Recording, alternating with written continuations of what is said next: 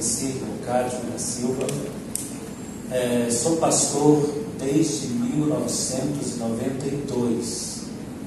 É, vocês devem estar pensando, como um rapaz de 30 anos é pastor desde 1900, né? Eu comecei bem cedo no ministério, aos 19 anos eu já estava pastoreando e como pastor auxiliar e fui consagrado em 1995. Então desde 95 até agora, 26 anos, né? E desde 95 eu sou Deus, Deus me deu esse, essa, essa, essa bênção de ser colocado é, como professor. Então eu leciono escatologia e algumas outras matérias desde 1994. Então nós temos aí 27 anos que a gente vem acompanhando a questão profética, escatológica. É um assunto, irmãos, que a maioria das vezes nós não gostamos muito dele. Porque nós achamos, primeiro, que ele é meio um assunto terrorista. Né? Ele é aquela coisa feita para nos dar medo, que está ali na Bíblia para nos causar um certo pavor. Então tem muita gente que nem lê, né? para que não saia um fantasma do texto. Né? Um daqueles monstros que aparecem, não venha para o quarto dele atormentá-lo à noite. Então ele nem lê. Mas esse, esse não é uma, essa não é uma coisa, um comportamento é, da nossa geração. É um comportamento mais antigo. Para vocês terem ideia do que aconteceu com a história da igreja e da importância do que a gente vai falar aqui agora, desde o ano 325, ano Domini, depois de Cristo, até 1948, a igreja simplesmente não discutiu a volta de Jesus. Você consegue entender isso? A igreja parou de falar da volta de Jesus de, do século IV até o século XVI. Então nós temos 12 séculos de vácuo, de hiato, onde a igreja achava que não era mais importante falar sobre esse assunto, que não era interessante, até que Israel começa a voltar para a terra. E ali começam a se cumprir sinais e eles começaram a perceber que o Senhor não tinha dado todos os sinais. Eles começaram a entender que havia alguma coisa que estava por vir, e estava por vir e muito perto. Então, algumas informações, eu vou passar para você que não está aqui nesses slides, eu vou dar para vocês a proposta do que eu quero fazer hoje.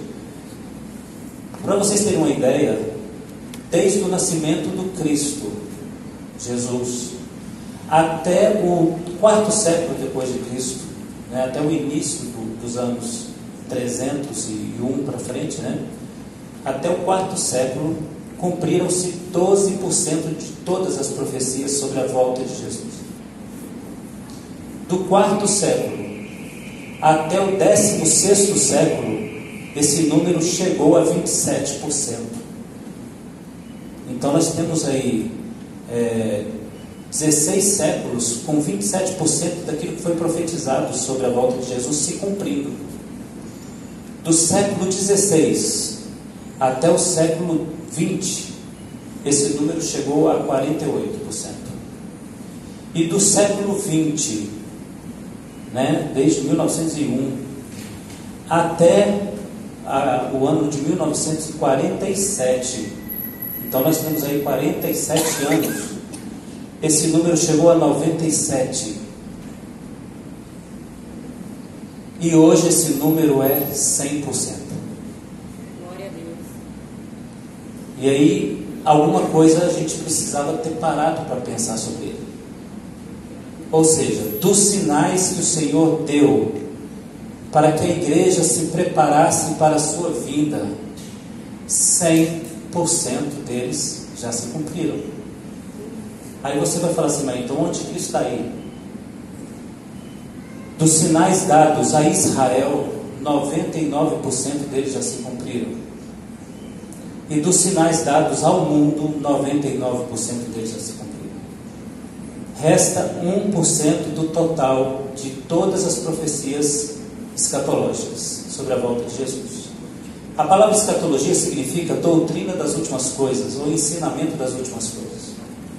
Então, 35% do conteúdo da sua Bíblia, dos 31.102 versos que estão aí, 11 mil falam de Jesus voltando. De toda a Bíblia, de Gênesis até Apocalipse. Desses 11 mil versos, aproximadamente, nós temos textos dirigidos ao mundo, falando que Deus daria para o mundo de sinal, ou seja, para o incrédulo, para o cético, para o descrente, entende? E ele daria sinais a Israel para uma restauração de Israel. E ele daria sinais à sua igreja para o arrebatamento da igreja. Dos sinais dados ao mundo e a Israel falta 1%, que é todo o conteúdo do período do governo do anticristo. Dos sinais dados a nós, igreja, nada mais falta.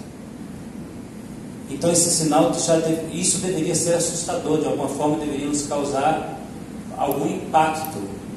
No entanto, não não vem causando, porque as pessoas não falam ainda muito sobre isso, não querem ler sobre isso, não querem discutir. E a, a razão é simples, porque quando começamos a discutir, surgiram questionamentos, surgiram discórdia de ideias. Quando é que começamos a discutir? Do século XIX para cá. Então nós temos cento e poucos anos onde nós discutimos escatologia, a volta de Jesus de novo. As controvérsias vieram, e graças às controvérsias, os pensamentos, múltiplos pensamentos, vieram. Então, os líderes de igreja, os pastores, não querem entrar nessa controvérsia, e nem eu. Por isso, a minha proposta aqui não é dar algum ensinamento dentro de alguma escola escatológica. A minha proposta é ler a Bíblia e entender o que ela diz. Amém? Ler a Bíblia e entender o que ela diz. Eu proponho a seguinte sequência: eu proponho que nós estudemos, no primeiro momento, o tempo que nós estamos vivendo.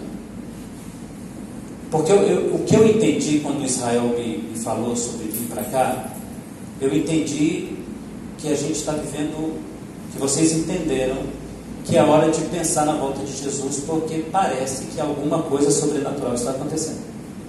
E esse sobrenatural parece também trazer alguma coisa muito positiva, não apenas negativa.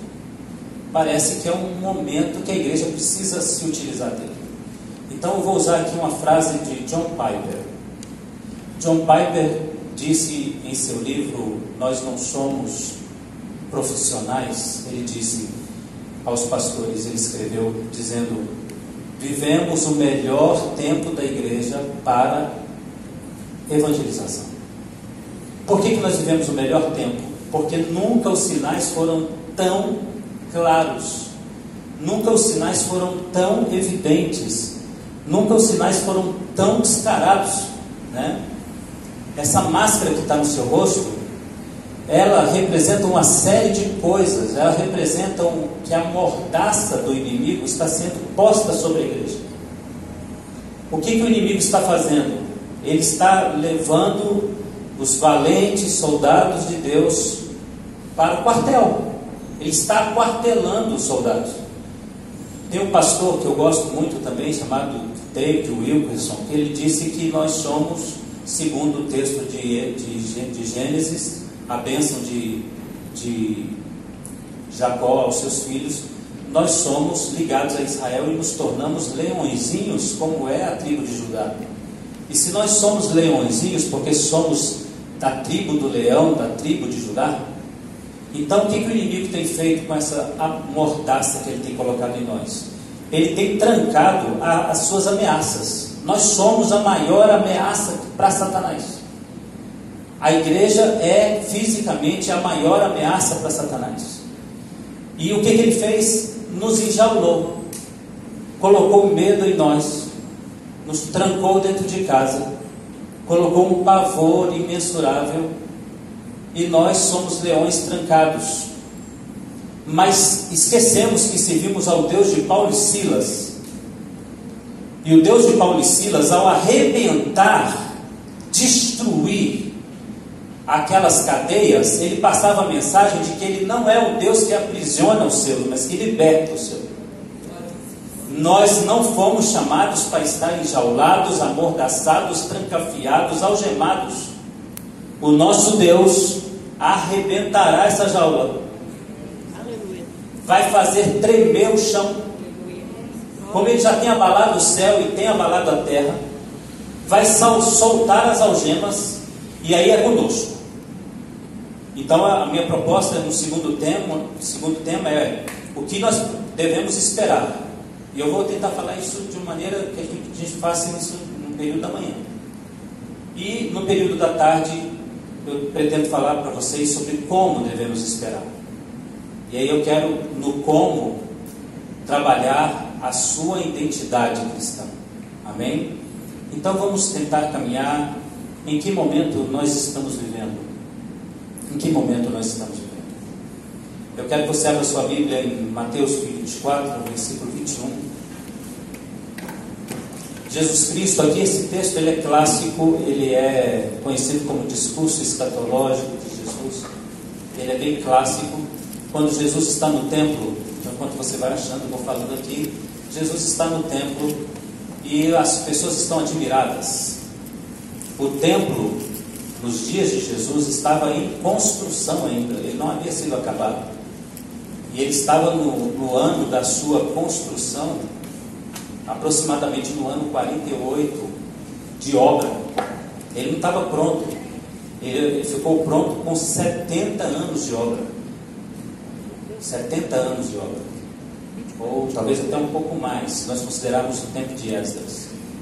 E aí nós vamos bem mais para frente. Mas a, a suntuosidade daquele tempo chamou a atenção dos discípulos de Jesus, e Jesus quis tirar a atenção deles da, do templo e colocar a atenção deles no templo. Amém? Então, hoje, nessa manhã, a proposta é tirar sua atenção do templo, da estrutura eclesiástica e colocar sua atenção no tempo, o tempo em que nós estamos vivendo. Amém? Essa é a proposta que eu tenho para vocês. Pa parar de olhar a estrutura física, parar de olhar a estrutura humana, parar de olhar a estrutura cultica parar de olhar a estrutura física que nossas igrejas têm, se crescemos fisicamente, se estamos bombando, se estamos, né, se somos muitas congregações, pare de olhar para isso. Essa é a proposta do capítulo 24 de Jesus aos seus discípulos. E foque no tempo da vida do Senhor, que é muito mais importante. Jesus então desce e os seus discípulos fazem uma pergunta para ele, porque ele disse que o templo seria destruído. Então olha para mim, tudo isso vai ser destruído. Em breve, tudo que nós estamos gastando tempo para fazer será aniquilado. Nós às vezes não paramos para pensar nisso, mas tudo que nós estamos fazendo, toda obra que nós fazemos, será dissolvida, destruída, aniquilada em breve. Em breve. Começa sendo inútil ou sem utilidade é, provisória ou sem utilidade a, que nós gostaríamos que tivesse, como por exemplo uma capacidade para 10 mil pessoas, nós só podemos pôr mil pessoas. Começa com essa diminuição da utilidade e vai terminar com a destruição de tudo. Não vai melhorar, vai piorar. Vai terminar com a destruição mesmo, fisicamente, da obra como um todo. Jesus então disse: tira o olho do, da obra, do, do templo, e põe o olho no tempo. Tira o olho da obra que, que eles estão fazendo e põe os olhos na obra que você está fazendo. Tire o olhar dos sacerdotes e põe o olhar em você. E quando Jesus começou a falar dos sinais, eles começaram a ficar um pouco assustados, porque eles fizeram uma pergunta para Jesus, se você quiser anotar. Eles perguntaram, Jesus, qual é o sinal eles perguntaram isso no singular porque eles tinham a expectativa de apenas um sinal: de que Jesus se assentasse no trono e reinasse. Jesus deu sinais.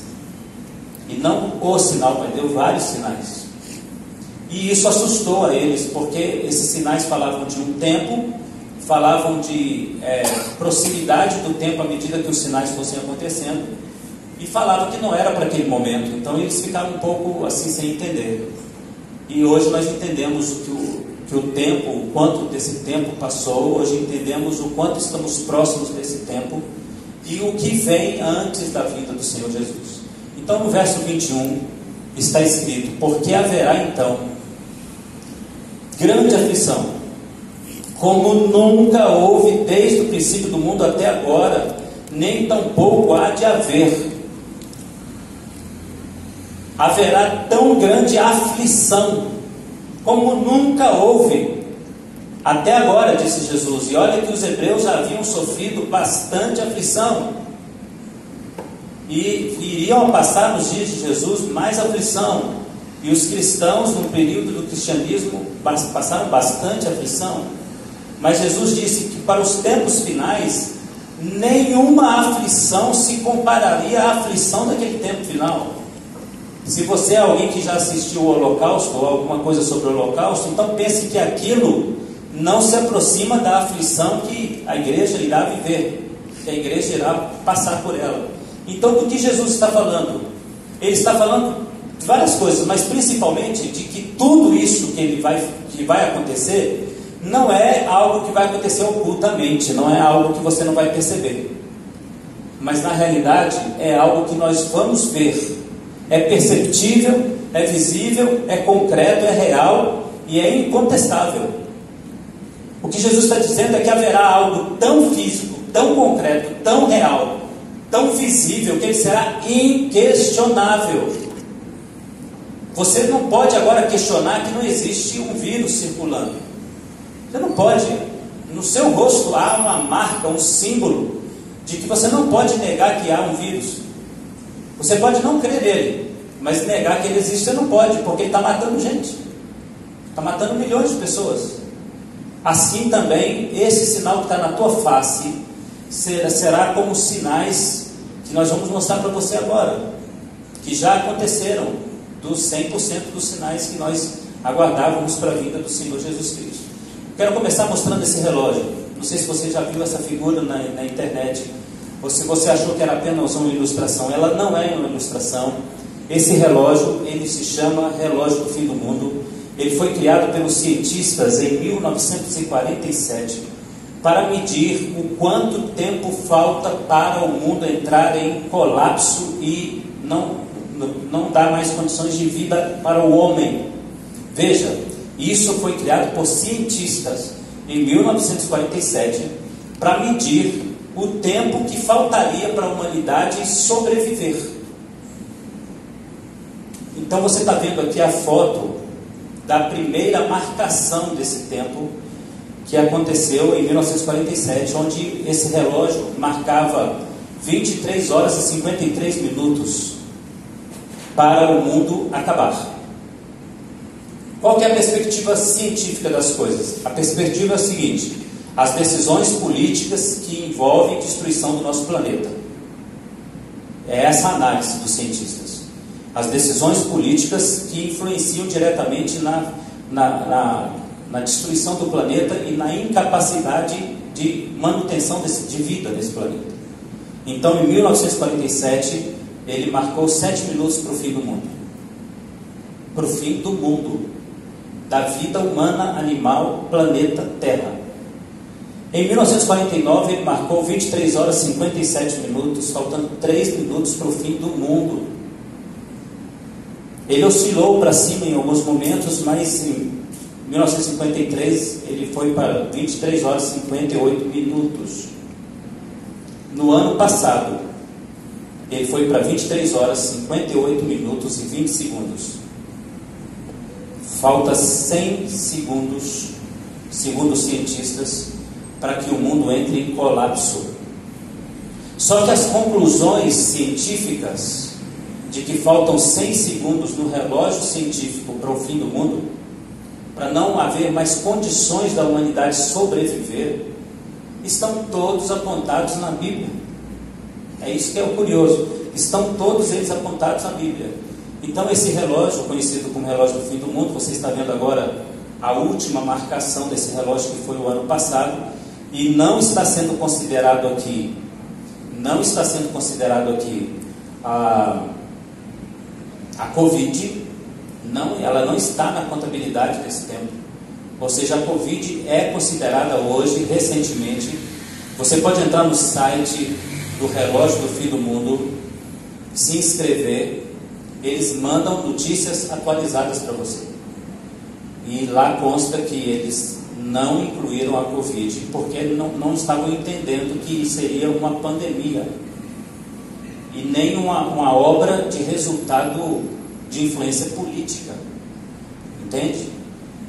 Agora eles já entendem que é um resultado de, de, de influência política e que há um porquê político disso. Na Inglaterra está existindo agora, nesse momento, um grande dilema, porque dez pessoas foram escolhidas para serem cobaias que vão receber o vírus da Covid, para que os cientistas fiquem analisando a evolução do vírus. E alguns cientistas já postaram dizendo o seguinte: isso é gerar um novo vírus. Porque nós estamos combatendo o vírus e já houve muitas mutações. Cada mutação do vírus é conhecido como cepa. E já existem cinco cepas. Eu vou mostrar aqui para vocês um, um videozinho.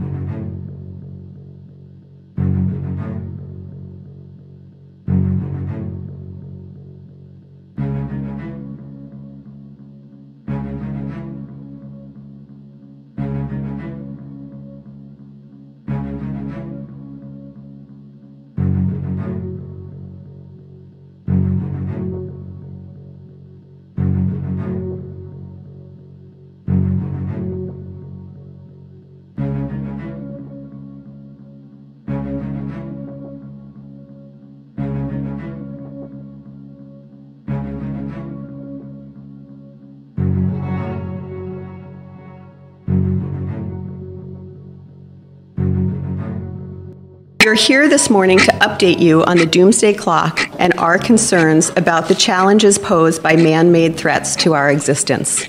I'd like to now ask Jerry Brown, Mary Robinson, and Ban Ki moon to approach the clock to reveal the 2020 time. Today, the Bulletin of the Atomic Scientist moves the hands of the doomsday clock. It is 100 seconds to midnight. Vamos ler esse texto da palavra de Deus então? Está em Joel capítulo 2, verso 30. Eu quero que você entenda que o Senhor disse que Ele derramaria o seu Espírito sobre toda a carne. Isso era um sinal já da vinda de Jesus, ok? Descida do Espírito Santo é sinal da vinda de Jesus. O servo vai virar profeta, os sonhos, os velhos sonharão, os jovens terão visões. Essa parte a gente gosta de Joel. Mas Joel continuou dizendo: mostrarei prodígios no céu. A gente sempre interpreta isso como coisas agradáveis, sinais de Deus. Mas ele não é disso que ele está falando. Mostrarei prodígios no céu e na terra, sangue, fogo e coluna de fumaça. O sol se converterá em trevas, a lua em sangue, antes que venha o grande, terrível. Está na sua Bíblia grande e terrível? Então sublinha. Grande terrível. O que, que, o, que, que o, profeta Joel está dizendo? Que haverá, haverá sinais visíveis, visíveis, perceptíveis. Fumaça, prodígios no céu, fogo, sangue, trevas, sinais nos planetas. Ele está falando que isso a gente vai ver. Então, tudo que a gente viu aqui dos cientistas do relógio do fim do mundo são evidências de que os cientistas estão mostrando para nós, eles estão vendo os sinais, eles são visíveis, eles estão vendo bombas explodindo, guerras sendo preparadas, pessoas fugindo de guerra, colapso, falta de água, falta de alimento e uma série de coisas. Eles estão analisando e nós, igreja, estamos querendo um carro novo, nós estamos querendo uma casa melhor, nós estamos querendo que o Senhor nos dê o melhor emprego, e parece contraditório porque os cientistas estão dizendo: vamos cuidar da gente, nós estamos nos matando. E nós estamos pensando assim: vamos mesmo, vamos comprar um carro novo aí. Senhor, abre a porta para mim. Senhor, me dá um emprego com salário melhor. Na, não que isso seja problema, a questão é se isso é prioridade. Amém? Nesse momento. Então nós vamos falar dos sinais desse colapso. Deixa eu dizer para vocês, a palavra para o nosso tempo profético é colapso. O que significaria colapso? Falta de alternativas absolutas. A palavra colapso significa ser apertado, prensado, é, passar um rolo por cima, é, ou estar em um lugar apertado, ou estar sem condições de reação, ou estar em processo de morte. Isso significa colapso, dentre muitos outros significados do colapso. Por que estamos em colapso, irmãos? O planeta está em colapso porque ele tem mais pessoas do que condição para mantê-las. Mais gente do que condição para poder manter essas pessoas. Então, eu vou falar daqui a pouco um pouquinho rapidamente sobre a Rio Mais 20. E a palavra que eles usam é sustentabilidade. Como é que esse planeta vai se sustentar? A primeira reunião aconteceu em 1992, se não me falha a memória. E ali em 1992 eles deram 50 anos para o mundo não ter mais como matar a fome e sede de ninguém. A segunda reunião, se não me falha a memória, foi em 2012 e eles deram 20 anos, diminuíram 10. Se nós colocarmos 2012 com 20 anos, 2032. Nasce mais gente do que o planeta consegue produzir de vida para alimentar essa gente. Quanto mais gente nasce, mais essa gente destrói sua, o seu ambiente. Então, o que está acontecendo com o nosso planeta se chama colapso. Eu vou tentar mostrar algumas imagens para vocês. Todos querem um carro, então está insustentável. Em algumas cidades isso é insustentável. O que você está vendo agora é um, é um, trem levando o pessoal para o trabalho mesmo. Não é nenhuma manifestação, não é uma tentativa de paralisar o trem. São as pessoas tentando ir para o trabalho. Ainda bem na Nova Serrana. Aqui também são pessoas no Brasil, aqui agora, tentando ir para o seu trabalho, pegando o metrô, coisa ultra moderna. E nós estamos falando de uma cidade muito mais avançada. Aqui são pessoas tentando ter um lazer. Né? Talvez um congresso de jovens. Eu não, não entrei lá para saber, mas poderia de repente ser um congresso da, da Igreja Batista Cristo Vivo, não sei. Colapso. Essa é a palavra. Em 22 de março de 1992, a ONU declarou que 0,008% da água potável do planeta estava disponível para o homem beber. Então, 0,0008% da água potável pode ser bebida. Então, deixa eu explicar isso para você, porque talvez você entenda que é muita água. A gente vê muito rio por aí, né? Os rios estão poluídos, na sua maioria. De toda a água do nosso planeta, 1% é considerada água para consumo. 1%. De toda a água do planeta da que a gente tira do subsolo, que passa no rio, que estão nos mares. Toda a água do planeta, 1% é considerado água que pode ser consumida. Desse 1% de toda a água do planeta que pode ser consumida, 0,0008% não estão poluídas. Você pode consumir. Você está entendendo o que nós estamos falando, irmão? Nós estamos falando de colapso.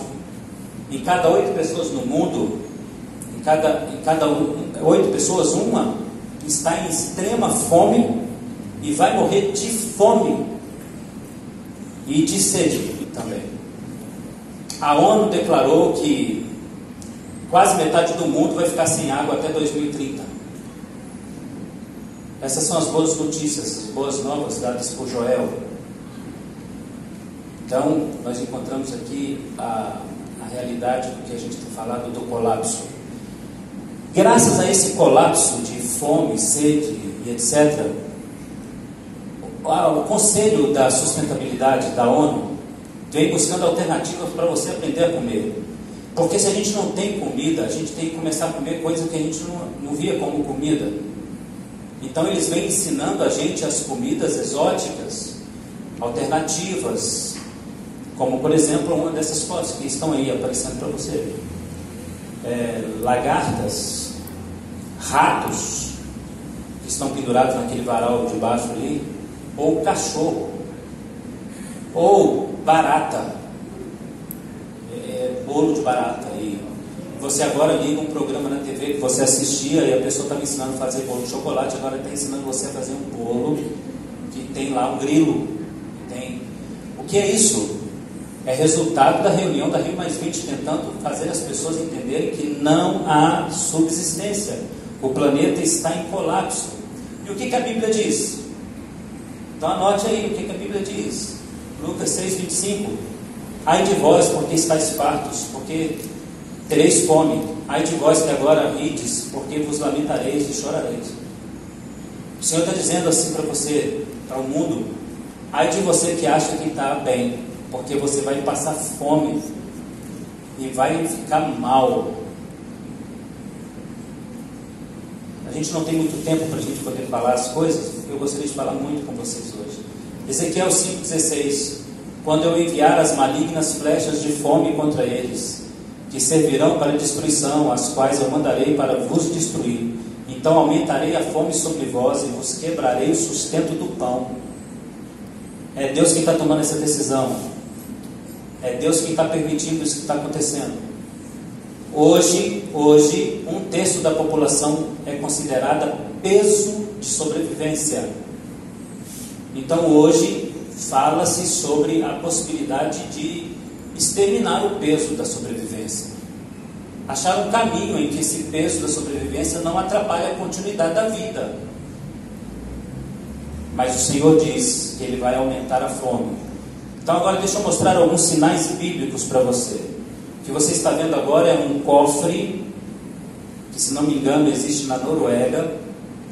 É um cofre onde eles estão guardando as sementes de todos, todos, todas as sementes que nós encontramos, a reprodução in vitro de, de animais, então eles estão guardando embriões, eles estão guardando dentro de um cofre que é um túnel imenso que você está vendo ali dentro de uma caverna. E eles estão há várias décadas já guardando todas as sementes, porque eles aguardam, o mundo aguarda um, um colapso tão absurdo que eles teriam que recomeçar a vida no planeta. Então eles estão guardando isso há várias décadas.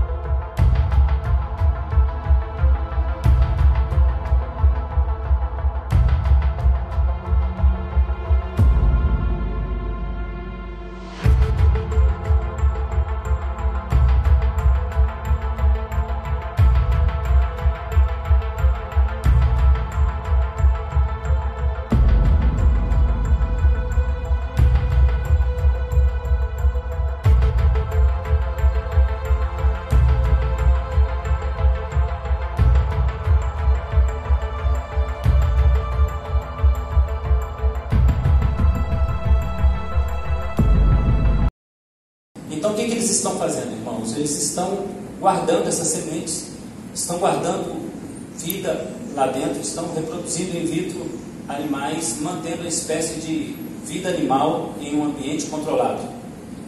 Vocês estão entendendo isso? Vindo um colapso, eles têm como se safar disso. Uma outra coisa que está acontecendo em países de primeiro mundo é uma, uma corrida para a construção de bunkers, que são túneis que foram começaram a ser criados na Primeira Guerra Mundial para, para, para se proteger de bombardeios.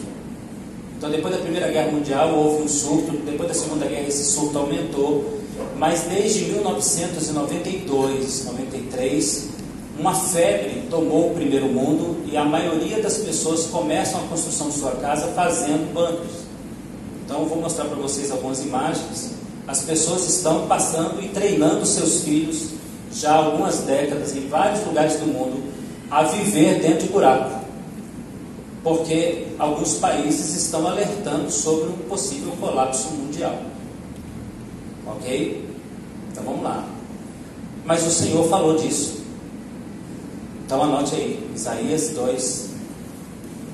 Os homens se meterão em cavernas nas rochas e nas covas da terra por causa da presença espantosa do Senhor e da sua glória, da sua majestade, quando ele se levantar para assombrar a terra.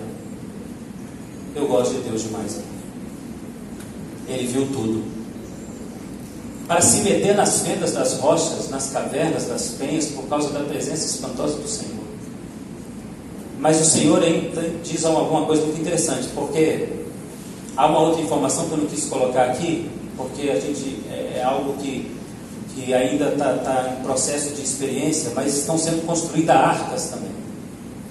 Arcas como naquele filme 2012, estão sendo construídas essas arcas já estão sendo construídas.